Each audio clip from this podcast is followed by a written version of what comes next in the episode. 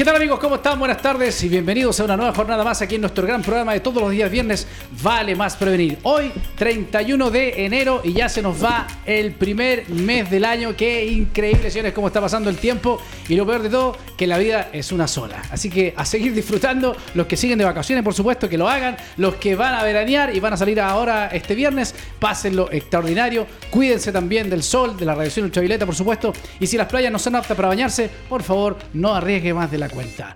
Eh, invitados como siempre, siempre tenemos invitados, pero tenemos que saludar a Macarena. ¿Cómo estás, Maquita? Bien, muy bien. Qué bueno verte. Se acabó enero, el mejor mes del año. Ojo, ¿Así dices? El mejor mes del año. Mira, pero bueno, algunos que se quedan con febrero dicen que es mejor. la vida cíclica, gente. pero ¿Sí? muy bien. Iniciando un nuevo ciclo en febrero, así que muy bien. Eso, muy bien, muy bien. Y por supuesto, con nuestros grandes invitados, algunos ya son de la casa y por supuesto también tenemos algún personaje nuevo que siempre estamos trayendo aquí en nuestro gran programa de todos los días viernes de Vale Más Prevenir. Pero antes de presentarlos, les quiero mencionar que ya estamos en nuestras plataformas de radiotrustv.cl y a través de mi face también que vamos a compartir en un poco minutos más, para que se cargue la página, por supuesto, para que nos puedan seguir también a través de ese medio. Y por supuesto, después si quieres eh, revisar lo que hicimos en la jornada del día de hoy, te puedes meter a YouTube y también a nuestro Face. Bueno, y ahí van a aparecer seguramente en la parte baja de la pantalla, van a aparecer todos los, indica- los vocativos y las indicaciones para que nos puedas seguir en todos lados. Eh, voy a seguir haciendo torpezas con la Baja, lata, baja por esa favor. cuestión. Es como tercer programa que te echáis la lata. Bájala. Eh,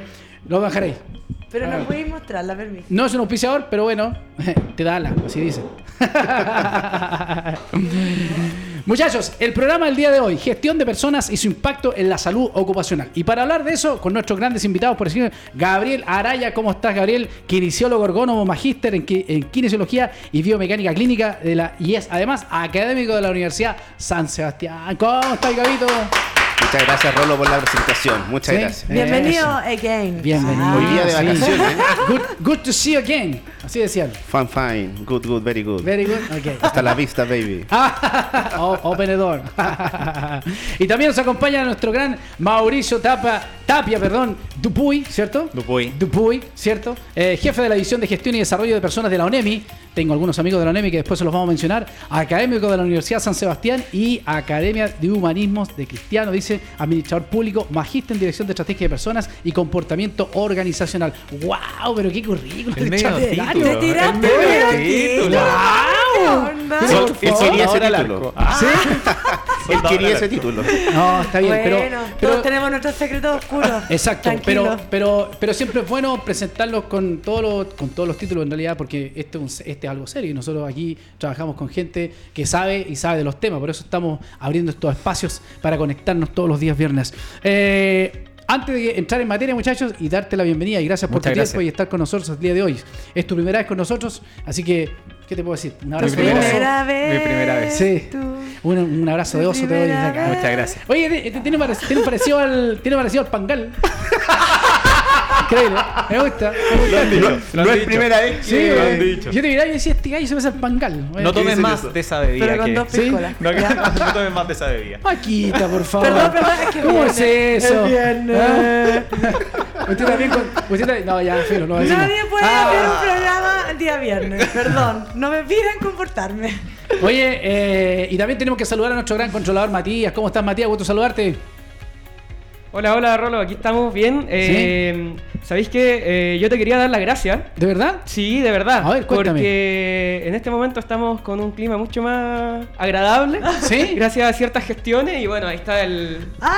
Tam- también aire obviamente gracias a, Radio Touch y gracias aquí a los jefes que se pusieron con la Sí. con el aire acondicionado. Oye, tenemos que para, mencionar- para, para ya, todos no nosotros. está, ya no está Ojo, sometido a estrés ojo, térmico. Ojo, Sí. factores psicosociales y Sí. control de ambiente de trabajo. El Mati hace como. Matías, nuestro controlador estrella, hace como tres programas atrás, terminó el programa y era un bulto, casi se nos desmayó. Sí, está con un estrés térmico terrible. Así que. Así que gracias también a los jefes por tomar en consideración la, la recomendación que le hicimos a través de este mini informe que lo enviamos por WhatsApp, porque mi jefe es más ejecutivo, no le gusta leer tanto, ya lo tengo entendido. Así que yo mismo le hice el informe y le dije, jefe, así estamos y así deberíamos estar. Así que gracias, jefe, por eso.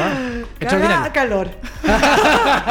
sí. Eh, no, no lo pusimos en esa radiografía, pero lo llamamos estrés térmico. Oye, pero, pero, tiene, que, pero tiene mucho que ver, ¿ah? Tiene mucho que ver. La gente invisibiliza el estrés térmico y la verdad es que hay gente que no está acostumbrada a tomar agua y los ambientes hostiles desde el punto de vista de calor generan una baja, eh, baja de comportamiento desde el punto de vista también psicomotor. Eh, bueno, y ustedes ya que son expertos aquí también, la kinesióloga. Dejan a nosotros Sí, ustedes son cabos en este tema. Arrancamos entonces, muchachos. ¿Sí? Arrancamos. Eso, en Vale Más Prevenir, hoy día 31 de febrero del año 2020. Vamos con entonces con nuestro gestión de personas y su implicancia en la salud ocupacional. Eh, voy a hacer una pregunta, y la verdad que tengo que hacerla, porque ¿qué es, qué es la gestión y el desarrollo de personas? Eh, por favor, nuestro gran amigo Mauro Tapia, como para entrar en fuego. Yo sé que ustedes trajeron láminas que las vamos a ir colocando y también las vamos a ir eh, hablando en el camino, pero solamente para dar la introducción. Sí, mira, la gestión y el desarrollo de personas es un término que se está utilizando hoy día. Antes conocíamos mucho lo que era los recursos humanos. Ah. mal Los llamados recursos humanos. Mal llamados Sí, recursos po. humanos. RRHH. ¿Por qué? Porque lo llevábamos, lo vinculaban mucho al recurso humano versus recurso económico. Ok. Y la verdad que hoy día estamos pensando en las personas. Exacto. Y cuando pensamos, pensamos en las personas, estamos hablando de una línea administrativa, una línea de gestión, pero una línea también de desarrollo, de cómo potenciamos el capital humano. Perfecto. De cómo lo cuidamos. O sea, cada colaborador en cada espacio laboral es importante. No porque me rinde frutos económicamente necesario. Sobre todo eso pensando en el área privada. Pensemos también en el área pública, donde la persona es tremendamente relevante para tener beneficios que impacten en la ciudadanía. Por eso cambiamos hoy día el. Los el empleadores y las jefaturas en- a lo largo del tiempo se han ido interesando cada vez más en potenciar en las personas como tal, Mira. sin pensar primero en el impacto económico que pueda generar esto. Tú ocupaste un término que yo lo ocupo día a día, evangelizar. Cuando uno evangeliza lo importante que son las personas para una institución, nos vamos dando cuenta del impacto que esto tiene. Primero, que el trabajador se siente importante, que tiene un sentido de pertenencia, que existe motivación y por eso entrego más a mi puesto de trabajo. No es solamente por un tema remuneracional. Y es ahí donde hay aspectos que podemos medir la satisfacción laboral, que podemos medir este comportamiento, este nivel de rotación que tienen algunas instituciones. eh, pero pensar desde un directivo el cómo cuidar yo a mis trabajadores, creo que se transforma en, en un en una señal que les debemos dar día a día. Cada directivo, cada jefatura, cada autoridad, si no entiende la importancia de sus trabajadores, yo creo que está perdido. Sí, es como antiguamente que estábamos pensando en poder implementar algo, una buena práctica o algo para que ellos, porque nosotros venimos del mundo de las personas, estamos pensando en ello y a los jefes les costaba tanto entender que esto no era de responsabilidad social empresarial, esto era más que eso. O sea, y- entonces, y, hay un ejemplo súper simple ¿eh? Que me gusta ponerlo a, a mi alumno. Cuando uno llega, cuando uno se levanta en la mañana, cuando, cuando muchas veces uno llega de mala gana al trabajo y te dicen, ah, te levantaste con el pie izquierdo. No, no se trata de eso. Podría ser que a lo mejor tú te levantaste mal porque, no sé, la señora que cuida a tus niños llegó más tarde. Llegaste atrasado al trabajo porque la micro iba llena, Exacto. el metro iba eh, repleto, te costó llegar, claramente no vas a estar con el mejor ánimo. Pero si eso no es capaz tu jefatura de entenderlo, de descubrirlo, de ver cómo eh, te puedo generar un Cambiar el apoyo, switch nomás. exactamente, claramente me voy a estar agarrando con las puertas y con mis compañeros de trabajo. Sí. Pero eso es clave el directivo que lleva a estos qué colaboradores. importante el tema, ¿eh? súper importante. Gabo, ¿alguna opinión Sí, eh, desde la mirada, por supuesto, suya del área de la salud? Claro, pero me llama la atención un poco lo que dice Mauricio, el tema de cómo cambiamos del recurso humano al, al término de persona. Me llama la atención porque le hace ver como una definición más humana, más, eh, más humana y con más dignidad. En este caso, pasar del recurso humano como elemento parte de un sistema a persona y bajar esa categoría eh, que es más tangible. O sea, hablar de, de qué, qué cambiarle el nombre para creo que es de una, tiene una relevancia tremenda, porque no es el recurso humano como ver qué beneficios de bienestar te doy, no es eso. Exacto. Es realmente cómo gestiono tu ánimo, cómo gestiono tu relacionamiento interno, tu socialización. Y, y es y gestión, todos entendemos como gestión como herramientas para mejorar o pa- para fortalecer algo en el fondo. Ahora, yo me imagino que hacer gestión de personas y eso involucrarlo con la implicancia que tiene que ver con la salud ocupacional también habla desde qué punto de vista nosotros valoramos la conceptualización de cómo llevar de una forma proactiva el tema de la seguridad también de cada uno de ellos y de la salud ocupacional, que muy poco se habla. Y de la, de la seguridad vial ni hablar. O sea, Sí. el mano pobre de la seguridad laboral. Entonces, eh, si sacamos las empresas desde la zona de la legalización y llevarla a un mundo de la productividad, eso también es parte de. ¿Cómo logramos eso? ¿Desde qué forma movilizamos el recurso humano para poder optar a eso? Porque, o sea, y yo creo que lo hemos compartido en Transbambalina, Macarena, hay todavía hay empleadores que maltratan a sus trabajadores. Sí. O sea, yo no puedo creer que hay gente que el día domingo no puede dormir porque sabe que lo están llamando a las 11 de la mañana y que tiene que resolver un problema. Y estamos al 2020. O sea, ¿cómo logramos eso? ¿Qué estrategias hay hoy día en el mercado o qué se visiona en el mercado futuro para poder llevar estas empresas, sacarlas de, de ese lugar y llevarlas a este otro estado que yo te menciono? Hoy día tenemos que hacer un, un comparativo. Tenemos el área privada y el área pública. En el área privada eh, tiene muchas cosas que son beneficiosas para los trabajadores. Pero el área pública no se ha quedado atrás. El área pública, si bien es mucho de normativa, eh, tú pusiste recién un ejemplo. Si me llaman por teléfono el día sábado domingo, ¿debo contestar? ¿Debo responderle a mi jefe? Hoy día existen dictámenes que te dicen no, no es Sí. obligación. No te pueden echar si es que tú no contestas en un día que no es hábil. Claro, puede Ah. ser que no lo haga y, y- y se acoja ese dictamen, pero después la semana se la hacen horrible. Pero no necesariamente. Y ¿No? esa es la diferencia Ah, que yo quiero reflejar. Bien. Por eso está la separación en el área pública y en el área privada muy marcada, ¿ya? Cuando existe un dictamen de Contraloría, efectivamente es un respaldo. Y es un respaldo que todos conocen, ¿ya? Una, una parte clave de las áreas de gestión y desarrollo de personas es poder socializar esto. Muchas veces jefes que llegan no conocen esto. No conocen el cómo socializar, el cómo conversar con las personas. Si nosotros nos encargamos claramente de poder entregar estas directrices, estamos evangelizando. Claro. Eso es lo primero. Pero en salud laboral, que es una temática que, que- mira, la verdad que siempre es como el, el- el hermano pobre, ¿ya? O sea, si no hay accidentes eh, laborales, chuta, nos olvidamos. Está funcionando todo bien la máquina, pero aspectos tan relevantes como el que acaban de mencionar, el tema del aire acondicionado, Mm. en una oficina que a lo mejor está sobre los 30 grados de calor, tiene un impacto directo en los trabajadores. O sea, Sí. ninguna persona puede desempeñar de buena forma sus labores, sea administrativa, sea técnica, si tiene está dentro de un sauna. No, trabajando. lógico, lógico. Y eso es responsabilidad de quienes dirigen. Es increíble eso. el- Ya bueno, ya hoy día tenemos el tema de Istas 21 de, de suceso, ¿cierto? Que bueno, ya hoy día por ley hay que hacerlo y todo lo demás y todavía hay organizaciones Y que no también saben de tenemos eso. otra evaluación psicosocial, yo lo he dicho hasta el cansancio y nadie lo conoce, el, A ver. el BESIAC, otra evaluación BESIAC. psicosocial Sí. respecto y que también sal- ¿Ah? Interesante, podríamos Sí. traer a alguien de, ese, de esa historia para que Porque nos pueda todas las empresas que, que tienen sistemas de turnos, en vez de hacer el ISTAS 21, tienen que por ley hacer BESIAC y no saben. Y siguen haciendo ISTAS 21 y, y nos vamos saliendo el tema. Oye. Entonces, es parte, es parte del aprendizaje también que hacemos en este programa, eh, y Te- entiendo conceptos. Tenemos un desafío entonces ahí, Maquita. Busquemos a alguien que nos pueda hablar de esa historia para poder eh, también argumentarla, porque a lo mejor hay gente que todavía lo desconoce y a través de nuestro programa la idea también es, es poner estos temas sobre la mesa para que la gente sepa eh, cómo nos estamos movilizando en el mercado en esto. Eh, oye, Gabo, eh, el último año, o no sé, ¿cómo ha cambiado la salud laboral en los últimos años? ¿Qué has podido dimensionar en eso? Sí, mira, según las estadísticas eh, nacionales, eh, hace unos 3, 4 años, mm, como número uno estaba la enfermedad musculoesquelética y en segundo lugar las enfermedades mentales. Mira. Y eh, en los últimos, eh, este último El- el año último, 2018. se revirtió eh, esta estadística en donde está número uno las enfermedades mentales y número dos las enfermedades musculoesqueléticas. Y un elemento que quiero comentar acá, que lo dijo Mauricio, es el tema de que en la literatura se conoce como elementos psicosociales del trabajo, Exacto. los que tienen relación eh, con estas problemáticas que están vinculadas con la gestión de personas. Ok. ¿ya? Eh, yo estoy teniendo algunos problemas para poder eh, compartir mi video, ya, ya, pero es un tema mío, un tema de computador. ¿ya? Está entre el- Sí. está Bueno, Capa- capa reforzando lo que dice Gabriel, es impresionante el vuelco que tuvo la, la cantidad de ingresos a mutualidad a partir del año 2018, según los últimos reportes de mutualidad. Que claro, todos veníamos acostumbrados con la ergonomía a que la primer, el mayor porcentaje era músculo, trastorno musculoesquelético trastorno, y, y de toda índole.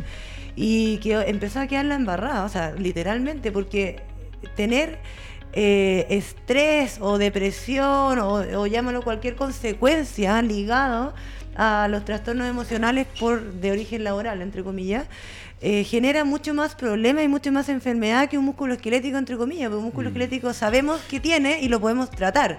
En cambio, Sí. esto es tan multisistémico que, una de las cosas por las que quedó la embarrada es que, ¿cómo, ¿por dónde partimos? po? Claro. ¿Qué tratamos? Entonces, desde ahí que entra, me, me- me imagino, yo no sé de qué año más o menos esté el concepto de gestión de personas, que me parece excelente, pero desde ahí de, de todas las empresas, y de hecho yo lo viví también en La Pega, empezaron a preocuparse de esto. Y, y encuentro súper interesante la forma en que lo hicieron, porque no era solamente preocuparse del beneficio de bienestar, ni de la caja de compensación, ni de la fiesta a fin de año, no. Era generar mecanismos y herramientas desde el lado emocional, porque al final, como yo, yo lo he dicho en todos los programas, las emociones manejan tu sistema musculoesquelético, tu sistema Sí. metabólico, Sí. digestivo y todo. Entonces, ¿Cómo quiero yo tener un trabajador saludable si no me preocupo de ni siquiera cómo llegó? O sea, eso es importante. Sí. Muy importante. Ese es un tema no menor. Eh, vamos a esperar a nuestro controlador porque íbamos a mostrar unas láminas para que hablemos y dialoguemos respecto a una información que tú me enviaste que tiene que Sí, ver sí. con un informe que hay hoy día ya circulando y lo vamos a dialogar. Pero mientras tanto, eh, ¿de quién depende gestionar las personas, Mauro? Yo les pregunto a ustedes, po, ¿de quién esperarían que se gestionaran las personas? Uno dice al tiro la jefatura, pero la gestión de personas también parte en uno.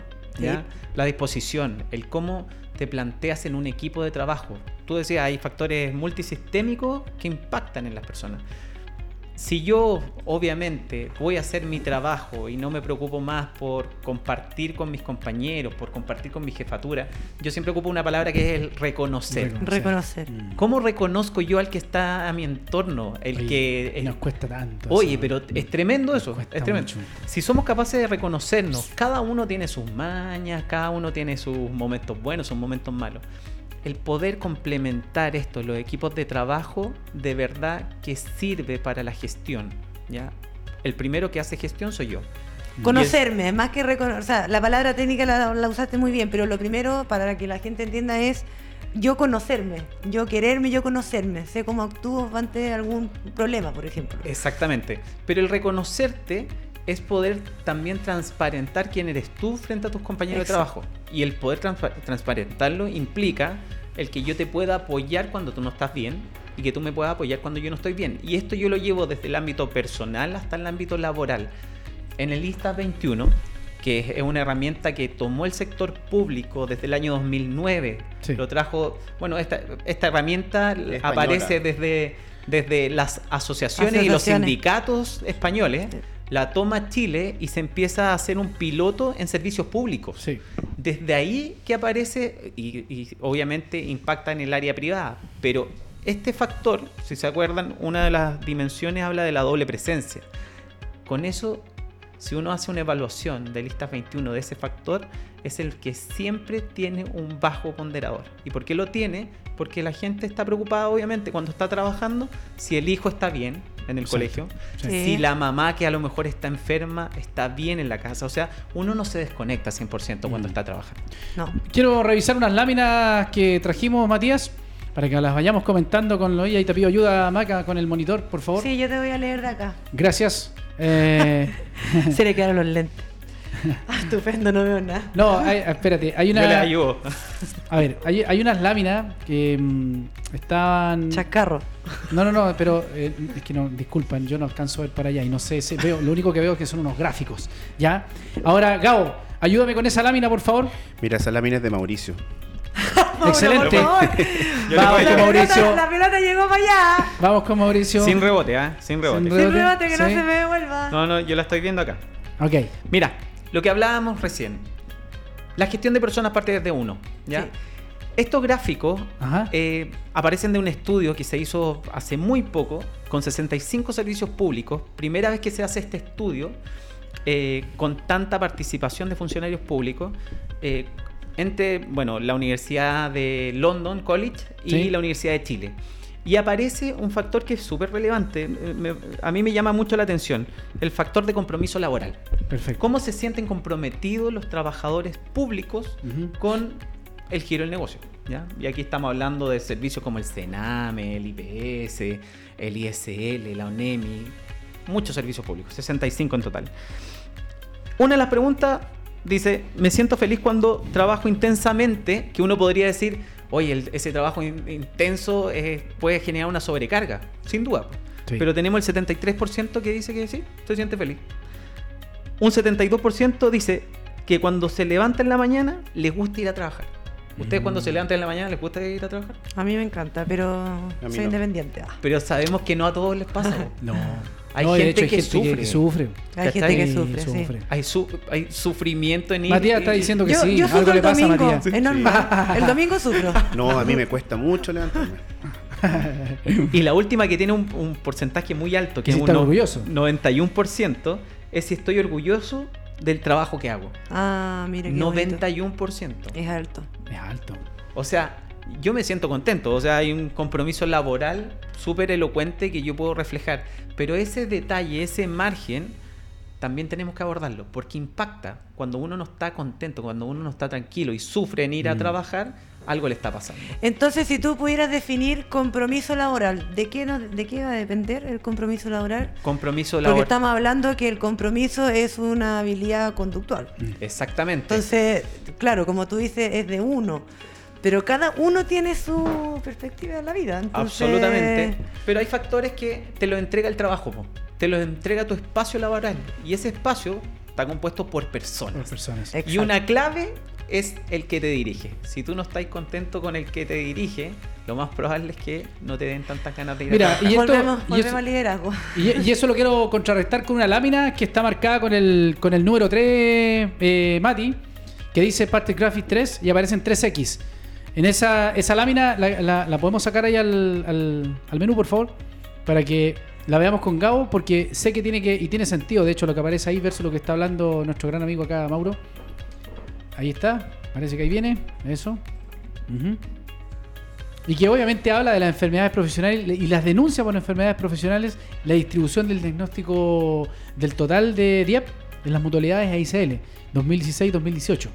Y ahí en ese gráfico, entre el 18 y el 2016, o de 2016 al 18, da lo mismo, eh, aparecen varias, varias, eh, varias numeraciones de manera horizontal. Gabo, eh, ¿nos puedes relatar con respecto al- al- a lo que aparece ahí? Sí, mira, eso muestra, bueno, esto está sacado de la Superintendencia de Seguridad Social, este es el informe anual que salió el año pasado y que recopila la información del 2018 hacia atrás. Ujú. Y un poco lo que estábamos comentando, fíjense, eh, la línea, o sea, la- el color verde muestra las enfermedades musculoesqueléticas y el color azul muestra las de salud mental. Perfecto. Ya, pero estas son las denuncias, no la- las que son calificadas como laboral. Sí, porque ¿Ya? yo tenía otros números. Sí, estas son solamente las denuncias. En las denuncias, fíjense la, la disminución del 2016 al 2018 en la musculoesquelética y fíjense cómo va aumentando en las de salud mental. Ahora, cuando entran a ser calificadas o no como laboral, cambia. Y Sí, ahí claro. son las, las de enfermedad mental Mira, versus las de eh, las de las enfermedades musculoesqueléticas. Ahí hay otro gráfico, si podemos ver, que relaciona, que ve la calificación, ese mismo. Fíjense ahí, ahí está las enfermedades de origen laboral Ajá. y las que son calificadas como tal. Y en color rojo son las, de enfermedades mentales. ¿Qué año es el 2017? Esa es la última. el- Y las que están en color verde, fíjense ahí. O sea, las que están en color azul son las musculoesqueléticas. Y es un poco lo que estábamos conversando, que eh, actualmente las enfermedades de salud mental están liderando eh, la tasa de, de enfermedades. Nótese que uno son los ingresos, para que la gente entienda también nuevamente. Los ingresos es las denuncias y los que son consideradas como tal son las que realmente se comprueban que son enfermedades de uso por ocasión del trabajo. Claro. Ahora, si no está acá en las imágenes, pero eh, hay una estratificación por género. Mm. Y las mujeres es más prevalente las enfermedades mentales. Con y- la doble presencia. Y, y- y lo más probable, porque sí, hay un tema un sociocultural implícito en, en esta multifactorialidad. Y las enfermedades musculoesqueléticas son más prevalentes en hombres. Sí. Mira. Oye, y cuando se habla de enfermedades mentales, Mauro, eh, básicamente, ¿a qué nos referimos? Porque igual es como súper amplio el- la palabra, enfermedades mentales, ¿no? No sé, hay trastorno del sueño, hay, no sé, eh, pero eh, yo le puse trastorno del sueño, pero, pero, eh, no es un ejemplo como para traerlo a colación. Pero sí hay gente que dice, estoy, hay enfermedades mentales, pero ¿de qué tipo? ¿A qué se refiere con eso? Mira, lo que nos llega o lo que ha pasado eh, hoy por hoy en, en- en gestión de personas y que se levantan como enfermedades de salud mental, eh, están muy vinculadas a lo que son los posibles maltratos, acosos laborales y acosos sexuales. Ok. ¿ya? Es una materia que, eh, que yo creo que no es que haya más ahora que antes, yo creo que ahora hay más fuerza para denunciar. Hay más confianza también. Exactamente. Y- hay un vuelco sociocultural importante Claro. en, en temas de abusos. Y se genera En más, y de verdad que se han generado más instancias para estas denuncias, donde participan muchas veces los sindicatos, las asociaciones de funcionarios, eh, las instituciones si se comprometen a través también de su jefatura y ponen oído a esto, obviamente va a tener un impacto positivo porque esos porcentajes debieran disminuir. Sí. Si yo considero que mi trabajador algo le está pasando, es ahí donde yo tengo que investigar. Y las investigaciones tienen que ser en el plano de, o sea, más abierto. O sea, si hay un denunciante, obviamente va a haber un denunciado. Ah, denunciado, ¿ya? Y tiene que haber un cuidado por ese denunciante y por ese denunciado. Se tienen que hacer los procesos de investigación. Ambos son vulnerables. Absolutamente, hasta que se demuestre Lo con los, con los hechos, ¿ya?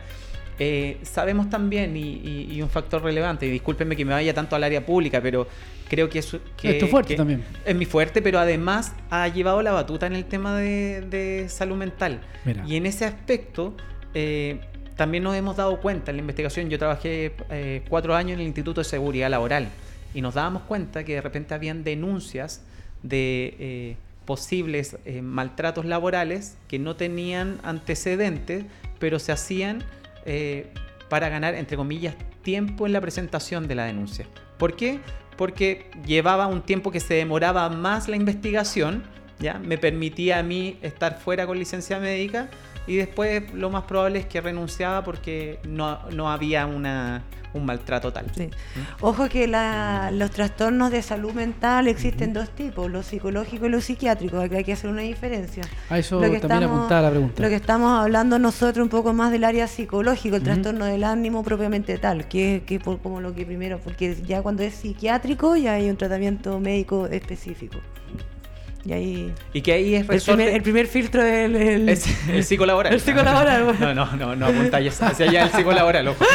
Pero el, el, Eso olvídenlo, evítenlo, evítenlo. no, el psiquiátrico cuesta. Porque Cuesta. también hay, hay trabajadores que llegan con, esa, con esas dificultades, pero no es responsabilidad del No, empleador. exacto, a eso me refiero.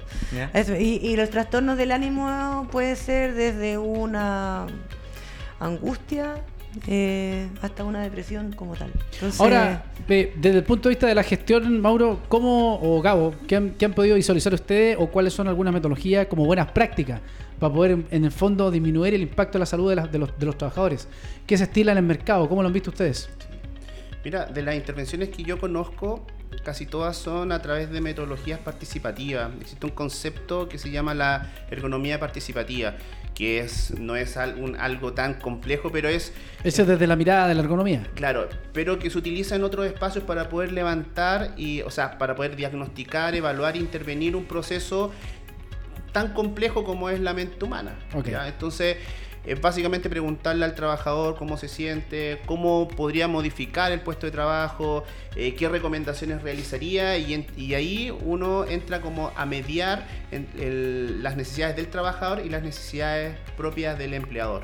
¿ya? Y, y en este caso, de- desde la economía, uno es como un, un mediador de estas dos. eh, de, estas, sistema. de estos dos grupos de personas en este Mm. caso. ¿Mm? Oye, hay, una, hay unos estudios bien interesantes con respecto a lo que dice el Gabo, que uno de los mecanismos más importantes en, el en- en su resultado de la eficacia, de participación y adherencia, justamente es la simple consulta a los trabajadores, Exacto. la integración eh, la capacitación, pero con un, con un sentido, un objetivo claro, entre comillas, que eso pueda ser transferido al puesto de trabajo, una buena capacitación y una buena sensibilización. Eso en el marco de un plan de estratégico de capacitación y consulta al trabajador tiene mucha efectividad. Y es algo que hoy en día todo el mundo lo hace pero estamos fallando un poco en la metodología, creo yo. Pero quiero, quiero yo reflejar algo en función de, de que es tan simple. Es más de repente, simple. y de repente Y de es hecho, como nos de, está- pe- tenemos a alguien que nos está haciendo preguntas. es de perogrullo, pero no se hace. O sea, el preguntarle a un trabajador, el preguntarle a un equipo Mm. de trabajo, No se de hace. repente pasa muchas veces por este nivel de confianza, por esta retroalimentación, por este temor, pero cuando se hace, hoy día se reflejan buenas prácticas, buenas prácticas desde que un equipo de trabajo se pone de acuerdo y se junta después de la jornada laboral o en la jornada laboral hacer trekking, por ejemplo, hoy día en espacios saludables y de buenas prácticas, lo que están haciendo algunos trabajadores, les voy a poner un ejemplo, en la ONEMI hay un grupo de trabajadores que ocupa el Reiki, que son Sí, eh, instructores de Reiki y le hacen Reiki a los compañeros en espacios laborales. Mm. Entonces, la disposición de la autoridad para dar esos espacios, para que la gente también pueda tener este tipo de buenas prácticas y que se vayan replicando y multiplicando, yo creo que también es clave. Ahora, bueno, yo tengo una visión bien particular respecto a eso, que ya te lo voy a mencionar y quiero saludar a Margarita, Margarita Farías Margarita. Gracias por conectarte con nosotros. También está Mónica Flores, también dentro de la línea. Grande, Moni, un abrazo grande para ti. Eh, Margarita dice, hola amigos, buen programa, buen tema. Dice, eh, ¿y confiamos en las herramientas de evaluación o si la forma de aplicar es correcta y, o apli- y aplica Y, o se aplica por un profesional idóneo para ello. Yo soy asesora asesoradito de prevención? de riesgo. y no me siento capacitada para aplicar algunos protocolos. Eh, a ver, voy a leer la pregunta de nuevo, disculpen. Pero yo le entiendo. ¿Sí? ¿Usted Sí. la entendió? Sí, también. Yo le entiendo. sí. Disculpen mi lentitud entonces. Vamos con los que entendieron. A ver, Dispara y tú disparo yo. Elige. Sí, a ver, mira, yo quería contextualizar un poco sobre estas normativas eh, psicosociales. Esta normativa, tal como se ha comentado acá, viene de España y España se lo copia a Dinamarca, ¿ya? Y nace desde los trabajadores. Yo creo que eso es súper importante porque acá es desde, el, desde algo ministerial hacia los trabajadores. Entonces, revés. no está el sentido de pertenencia y por lo tanto cuáles son las primeras impresiones de los resultados de esta encuesta es que no se había hecho los procesos de sensibilización, de sensibilización adecuados. Por lo tanto los trabajadores eh, eh, respondieron en ese momento para no perder el trabajo. O sea, Con un todo, rechazo. todo lindo, bonito y maravilloso. ¿ya? Por lo tanto, eso no- nos hace ver en cómo nosotros sensibilizamos y ahí es clave un profesional del área de la salud mental. Ahora, Mm. debo decir que este cuestionario es de fácil aplicación, por lo tanto los resultados preliminares son, de- son también de fácil eh, lectura. Difus- lectura y difusión. Por lo tanto, las intervenciones, ahí es donde yo creo que está la falla o el, o el elemento clave para que esto resulte bien, que es eh, que exista un psicólogo formado en salud laboral, que yo conozco muy poco, eh, Sí. y, que, y- y que deben intervenir esos espacios. Sí, ¿ya? sí. Ah, bueno, yo, yo sé, o sea, ahora que leyendo más lo- lo- a, a qué va ella, si esto en el fondo también amplía el espectro, si realmente a lo mejor el puro prevencionista puede hacer todo, todo este trabajo. O sea, Y- siempre al prevencionista como que lo mandan a hacer Sí, todo. es el Sí, pero que ese es un y- tema que no, no, no- nosotros es parte de la lucha y vuelvo a decirle para la evangelización Sí, queremos sí. nosotros somos kinesiólogos Sí. también somos del área de la salud también podemos hacerlo a lo mejor con un poquito más de capacidad por un, por un tema de, de- de formación profesional que le digo yo Mm. pero creo que un prevencionista un ingeniero en prevención creo que es súper importante que eh, lo que está la pregunta que está haciendo la Margarita es- súper importante o sea pastelero a tus pasteles. Exactamente. Exactamente, y, y es así.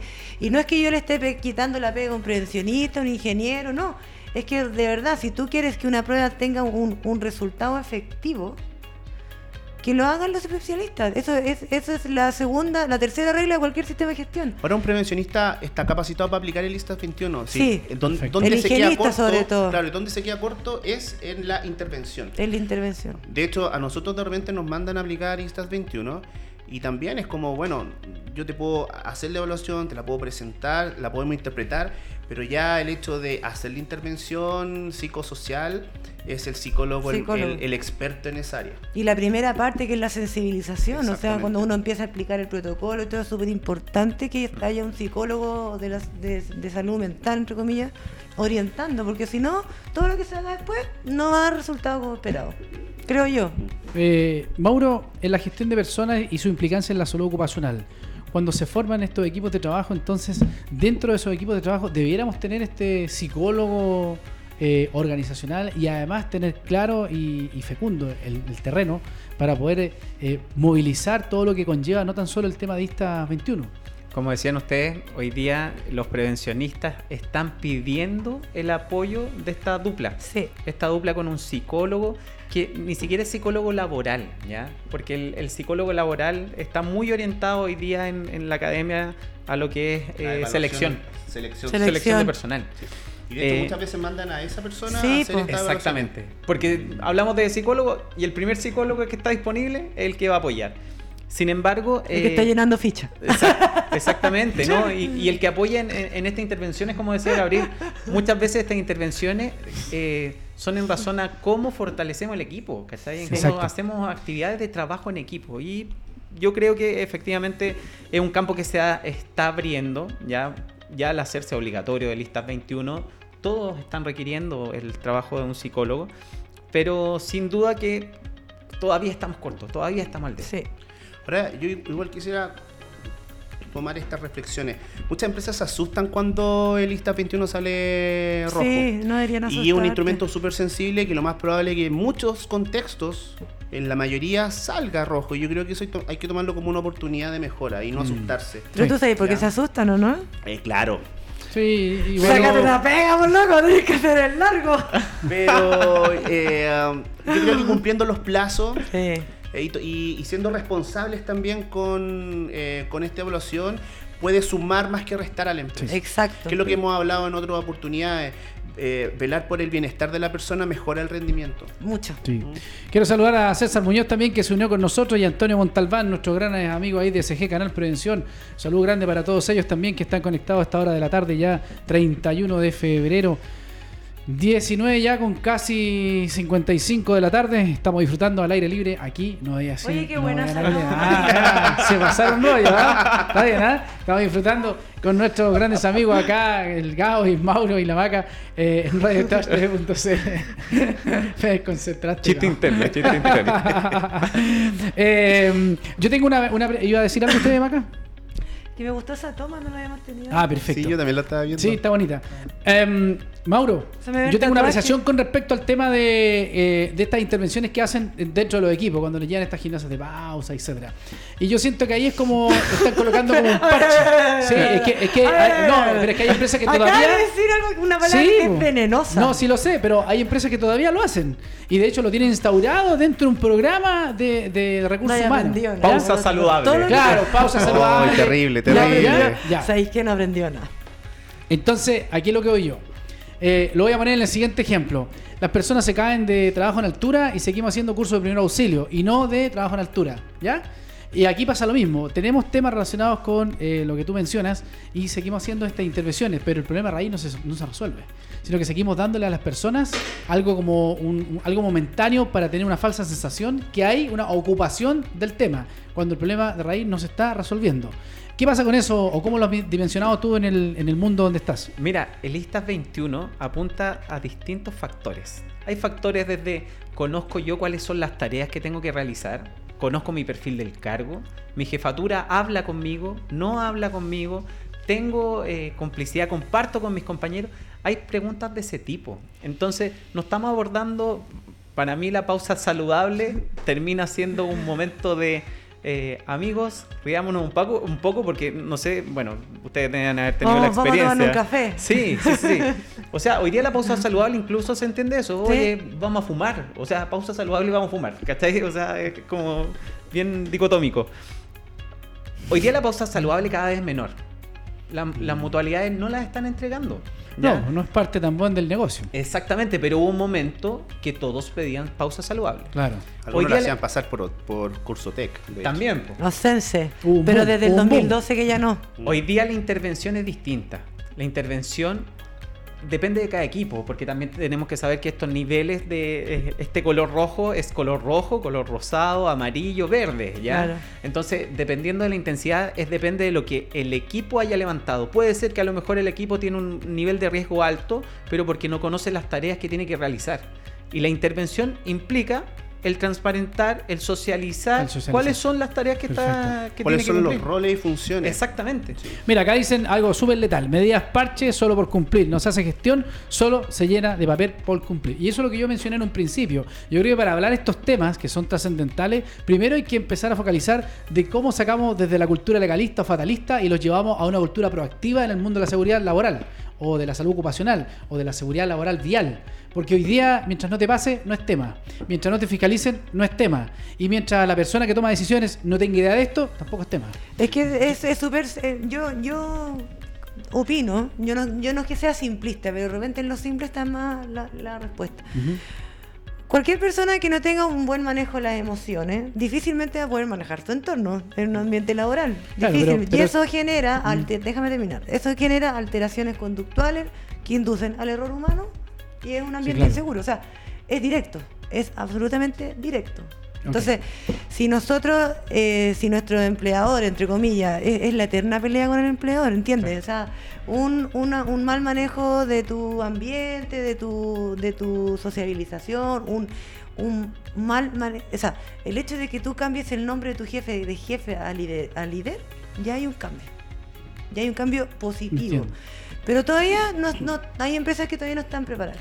Pero eso sí o sí genera, sí o sí genera modificaciones conductuales y hoy en día todo el mundo sabe que la modificación conductual genera error humano, accidente y dependiendo de la mecánica de- del accidente es grave, menos grave, con pérdida de tiempo, o sea, es directo. Mm. Entonces es súper importante que la evangelización que nosotros estamos haciendo pase de la evangelización a la acción. Gabo, ¿y cómo importante. podemos avanzar entonces en espacios laborales más sanos? Mira, antes de responder eso, Sí. quiero tomar las palabras de Maca. Yo creo que justo el empleador es el trabajador.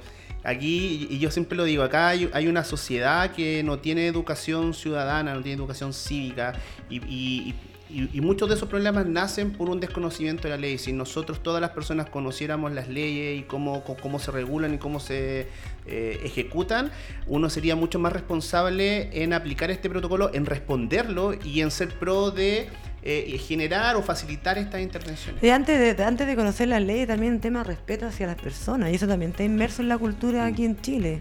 Poco, pocos. Ahora, Yo- Rolo, la yo pregunta que Yo pienso que por eso en este estallido social las nuevas generaciones no han sido entendidas. Porque a lo mejor ellos, ellos ya saben de esto. Y nosotros todavía lo estamos viendo como que es incómodo. Y para ellos es súper más sencillo. Pero eso es harina de otro quintal, así que lo podemos hablar otro día. Pero tiene mucho que ver. Pero por supuesto, mucho tiene ver. mucho que ver, pues está relacionado porque estas nuevas generaciones van a empezar a empujar un nuevo cambio que a nosotros nos ha costado un mundo poder hacerlo y para ellos es más sencillo hacerlo. Mira, el claro ejemplo es lo que pasó el año pasado eh, con los estudiantes que eh, alegaban por la sobrecarga académica. Nosotros muchas veces normalizamos eso, entonces decíamos, no, pucha, Exacto, es Eh, normal. Te tiene que costar. A, te- a todos sudamos con las pruebas Exactamente, de la universidad. Pero Ay, también es importante escuchar estos reclamos y decir, a ver, si algo está pasando, ¿por qué están reclamando? A lo mejor, pucha, tienen razón en Eso. eso. Entonces, ¿cómo regulamos esta sobrecarga? ¿Cómo, ¿Cómo la matizamos, la equilibramos? Y uno de los desafíos actualmente desde lo académico en la universidad en poder hacerse cargo muchas veces de eso. Sí, Sí. pues. Y, eh, es un tema no menor. Eh, yo sé que te- tenemos más láminas o no. ¿Hay más láminas? Eh, ¿O ya las, las tuyas las vimos, Cabo? Sí. ¿Y parece que las de Mauro también?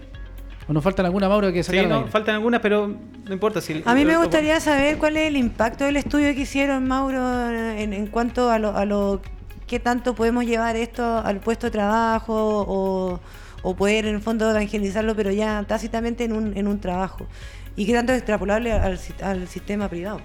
Mira, esto, eh, como les decía, es, es primera vez que se hace en Chile. Primera vez que se hace en, en los funcionarios públicos.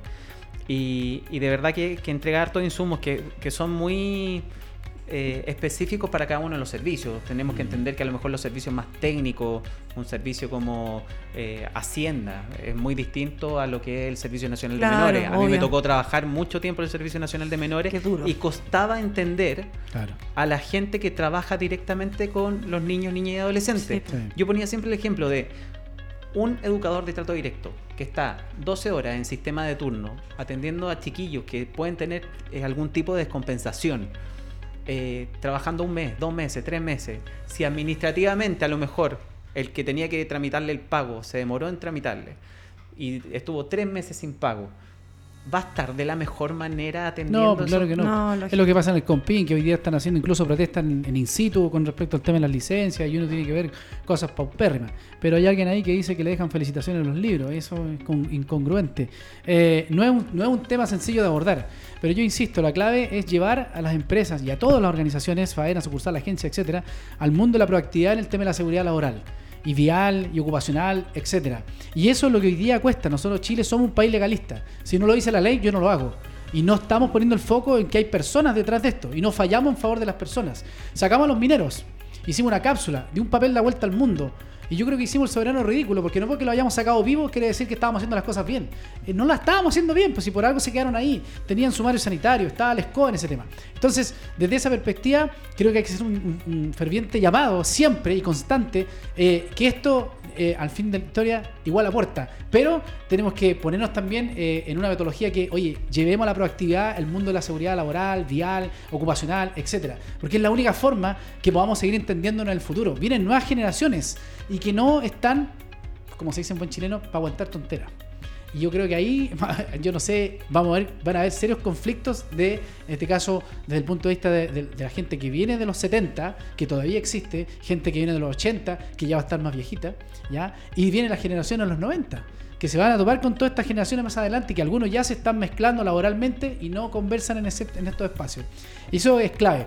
Ahora, yo no tengo idea si el resultado después aquí te lo iremos a ver después no, nosotros. pues yo- no hay que ser tan, no hay que adelantarse que- tanto. Yo creo que hoy estés día jubilado. trabajemos, yo creo, yo soy de la idea de que hoy en día hay que trabajar no tan a largo plazo. Los desafíos tienen que ser a, a- a corto- Pasito a pasito. Pasito a pasito, a Sí, corto plazo. pasito a pasito. Marco Rodríguez Arias dice, se unió con nosotros. Gracias Marco por unirte a la transmisión en nuestro gran radiotv.cl.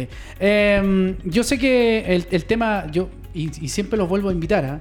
Cuando estos temas son, que- porque en una hora es muy difícil conversar y ponerse de acuerdo en- Corto, en, sí. una sola hora, imagínense. Ya la hora que es ya, y en poco, y en media hora más seguramente Matías nos va a decir que tengamos que salir de la... Mira, le dio ataque ya. Ya, pero antes de terminar, ¿puedo hacer Maca. la última pregunta? No, por favor, todas a las que tú me quieras. interesa sobremanera este tema. Mauro, área gestión personas. ¿Cuál es el desafío? Hoy día el desafío es Tres palabras, no te vayas el So- porque- sea, le- no, por no. favor. No, Eso mentira. es- ya censura, eso ya censura. No, el desafío es la preocupación por las personas. Perfecto. Clave, tres palabras. Sí. Pero en eso estamos todos involucrados. Preocupación de salud, de salud Totalmente. mental, en todo de la ámbito, familia. en todo ya. ámbito. Todo ámbito. Y de las políticas Sí. de, de- o las buenas prácticas, mejor dicho, hay acciones que son súper concretas para acercar a la familia. Cuando llevamos a los hijos de los trabajadores al puesto de trabajo, Exacto. cuando celebramos la Navidad, cuando Exacto. celebramos las fiestas patrias, el Día del Padre, el Día de la Madre, que uno lo ve solamente en lo personal. No, si lo vinculamos a lo laboral, la gente también va tener- teniendo sentido de pertenencia, Sí. se va empoderando de su puesto de trabajo y lo hace más contento. Perfecto. Sí. Y, de hecho, y, y lo otro que no hay que confundir el tema de la lista 21 con el Great Place to Work. No tiene nada que ver una No. cosa con la otra. Son dos cosas distintas, miden dimensiones distintas y no tiene nada que ver una cosa con la otra. No tienen una marca con personas, son dos cosas distintas. Ahora, lo que sí está claro que, la, que si no hay esas personas, ese Great Place to Work no se puede hacer. Y menos Sí. algunos, algunos como engagement que están haciendo algunas fundaciones que también Sí. tampoco es lo mismo. Y también instar a todos los que son eh, eh, las apps. Hoy día hay mucha gente que trabaja a través de las apps y también están comercializando cosas y el tema del psicosocial y el tema de lo que tiene que ver con temas de salud mental, ocupacional, etcétera, pega fuertemente porque ¿quién lo regula? Hoy día el ente fiscalizador, tú le preguntas a alguien que tiene una app, ¿quién quién es su jefe? No sé, pues está dentro de un celular en una nube, yo ni lo conozco. Y es más, creo que trabaja en Estados Unidos en alguna plataforma online, no lo sé. De hecho, nosotros hicimos esa consulta eh, en- en la interna, la hicimos al, al- al fiscalizador y se encogió de hombros. Dijo, yo no sé, porque eso no está regulado. Entonces, ahí también tenemos un desafío enorme. Absolutamente. Enorme respecto a ese tema. Eh, seguramente, insisto, en una hora no vamos a resolver todo esto, don Gabo, ¿no? ¿Qué opina usted? Sí, eh, A mí me encanta el Gabo, siempre conserva su serenidad, su paciencia. Me hace acordar a Kung Fu Panda. Ay, pero por favor. Sí. pero ¿por la paciencia o Por la o paciencia. por lo no, gordo? no, no, no, por la paciencia. Ah, ya. Por la Con los paciencia. fideos. Con los Claro, fideos. con los fideos. yo me quedé Eh, mira, yo creo que el, el gran desafío de esto es, es llevar a, la- a- a conversar y a la capacidad de escucha del, del empleador y de los trabajadores. Yo creo que cuando tú tienes un trabajo en donde el empleador y el trabajador son capaces de poder conversar, dialogar, ¿ya? Y en donde este empleador, más que un jefe, se transforma en un líder que te desafía y te emociona de manera positiva, entonces tú puedes ahí recién pensar en un espacio que, que eh, podría ser saludable. Sí, claro, ¿Mm? súper bonito. Oye, y una última pregunta. ¿Qué estrategias organizacionales se pueden realizar, eh, Mauro?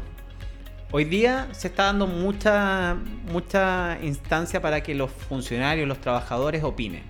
Hace algún tiempo tuve, dos semanas, bien. tuve una, una jornada con los trabajadores y aparecían ideas desde eh, salir a compartir un desayuno entre ellos. Oh, ¿ya? sí, yo he visto que van a algún lugar bien rico ahí en el centro. Puede hacer reuniones de trabajo en esos desayunos Sí. ¿ya? y lo hacen mucho más agradable. Hasta como les decía, salir a hacer trekking. El trekking laboral. Absolutamente. Sí, lo he visto. Y son desafíos. Y- Sí. Y, y también se generan espacios para reconocer nuevos líderes, Sí. para potenciar los equipos de trabajo. Todo está saliendo hoy día incluso, no esperando que el empleador lo haga, sino que los mismos funcionarios, los mismos trabajadores están proponiendo esta idea. Sí, de hecho, esta semana me tocó participar en un trekking laboral. Y nos rayamos tanto porque hicimos un recorrido desde calle Teatino con Huérfano hasta Plaza de Armas y de vuelta. Y en eso, en esa caminata resolvimos algunos puntos que teníamos en controversia. El problema fue que cuando entramos después del edificio no nos acordamos de lo que habíamos hablado porque no nos notamos. Entonces, eso fue muy chistoso. Es que, ¿a qué hora salieron? ¿Tomaron agua? ¿Qué se fumaron? Sí, fue el día viernes, ¿Dónde la noche. ¿Dónde andaban? Creo que fue como... ¿Convoy? ¿Convoy o...? o ¿Dónde fueron? No fue un buen ejemplo. ay, ay, ay, extraordinario. Mauro, para ir bajando la cortina del telón de este acto el día de hoy, 31 de, de enero, se nos va ya el- en la primera parte del verano en nuestro país. Y cortito, ¿alguna reflexión que entregar? Cuidemos a las personas, cuidémoslas desde hablar, desde saber lo que nos está pasando. Nuestros trabajadores, funcionarios son fundamentales. Tengamos espacios de escucha, escucha activa. Excelente. Eso es clave. Sí. Gabo, Eh, antes que todo, como esta es como la, el cierre ya casi, bueno, agradecerte a ti y a, y a Maca por la invitación en Gracias, estos últimos programas. O sea, gracias. Muchas verdad. gracias. Gracias a ti también por, por querer estar.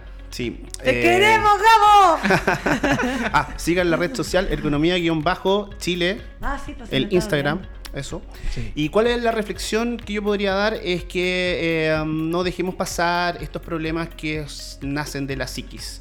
Eh, el, comportamiento humano es complejo y, y- y al ser tan complejo merece una profundidad de análisis importante, por lo tanto no hay que dejarlo pasar.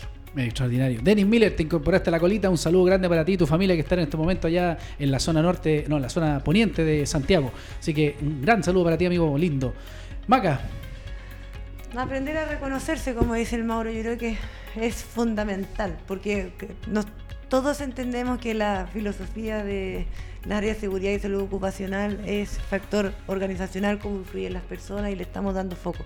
Pero el factor humano y el saber reconocerse también es importante, extraordinario. muy importante. Bueno, ¿qué les puedo decir muchachos? Hoy día conversamos un tema que seguramente da para largo, eh, en una hora sé que no lo vamos a resolver, pero siempre es bueno traerlo a colación y seguir eh, haciendo esta sensibilización también en estos temas, como fue la gestión de personas y su implicancia en lo que es la salud ocupacional. Harto baño que seguir cortando, hay muchas buenas prácticas que se han instaurado en nuestro país también, como también hay muchas cosas que vamos a seguir mencionando en el transcurso de la historia aquí en Vale Más Prevenir. Yo los quiero dejar invitados también a que volvamos Volvamos con, si podemos retomar el tema, genial, le podemos dar una segunda parte o una tercera parte, yo no tengo ningún problema, el espacio siempre va a estar abierto, este es un espacio de conversación que lo construimos entre todos, porque la seguridad y la cultura preventiva en nuestro país se construye entre todos, no es simplemente de este comensal que quiso un día empezar a hacer esto. Así que, eh, y la reflexión del día, ¿qué les puedo decir? Las personas, sin duda alguna, son lo más importante y lo más sagrado que tenemos también en los medios. Así que a no bajar la guardia, a seguir adelante. ¿Y qué les puedo decir? Sean personas de bien, este fin de semana pasen lo extraordinario, pasen lo bonito, si van a salir de vacaciones, cuídense, eh, planifiquen su viaje, eh, sean eh, conductores precavidos también. Y, y qué más? Simplemente nos vemos la próxima semana con un nuevo tema en Vale Más Prevenir. Vamos a estar hablando del coronavirus. Vamos a traer un infectólogo de una importante clínica de Santiago, un médico que nos va a estar hablando del coronavirus. Creo que es un tema relevante también que nos está afectando desde el Asia hacia este otro lado del mundo. Así no es que, que lo creas, es un tema muy relevante. Gracias, Mac, entonces, por la afirmación.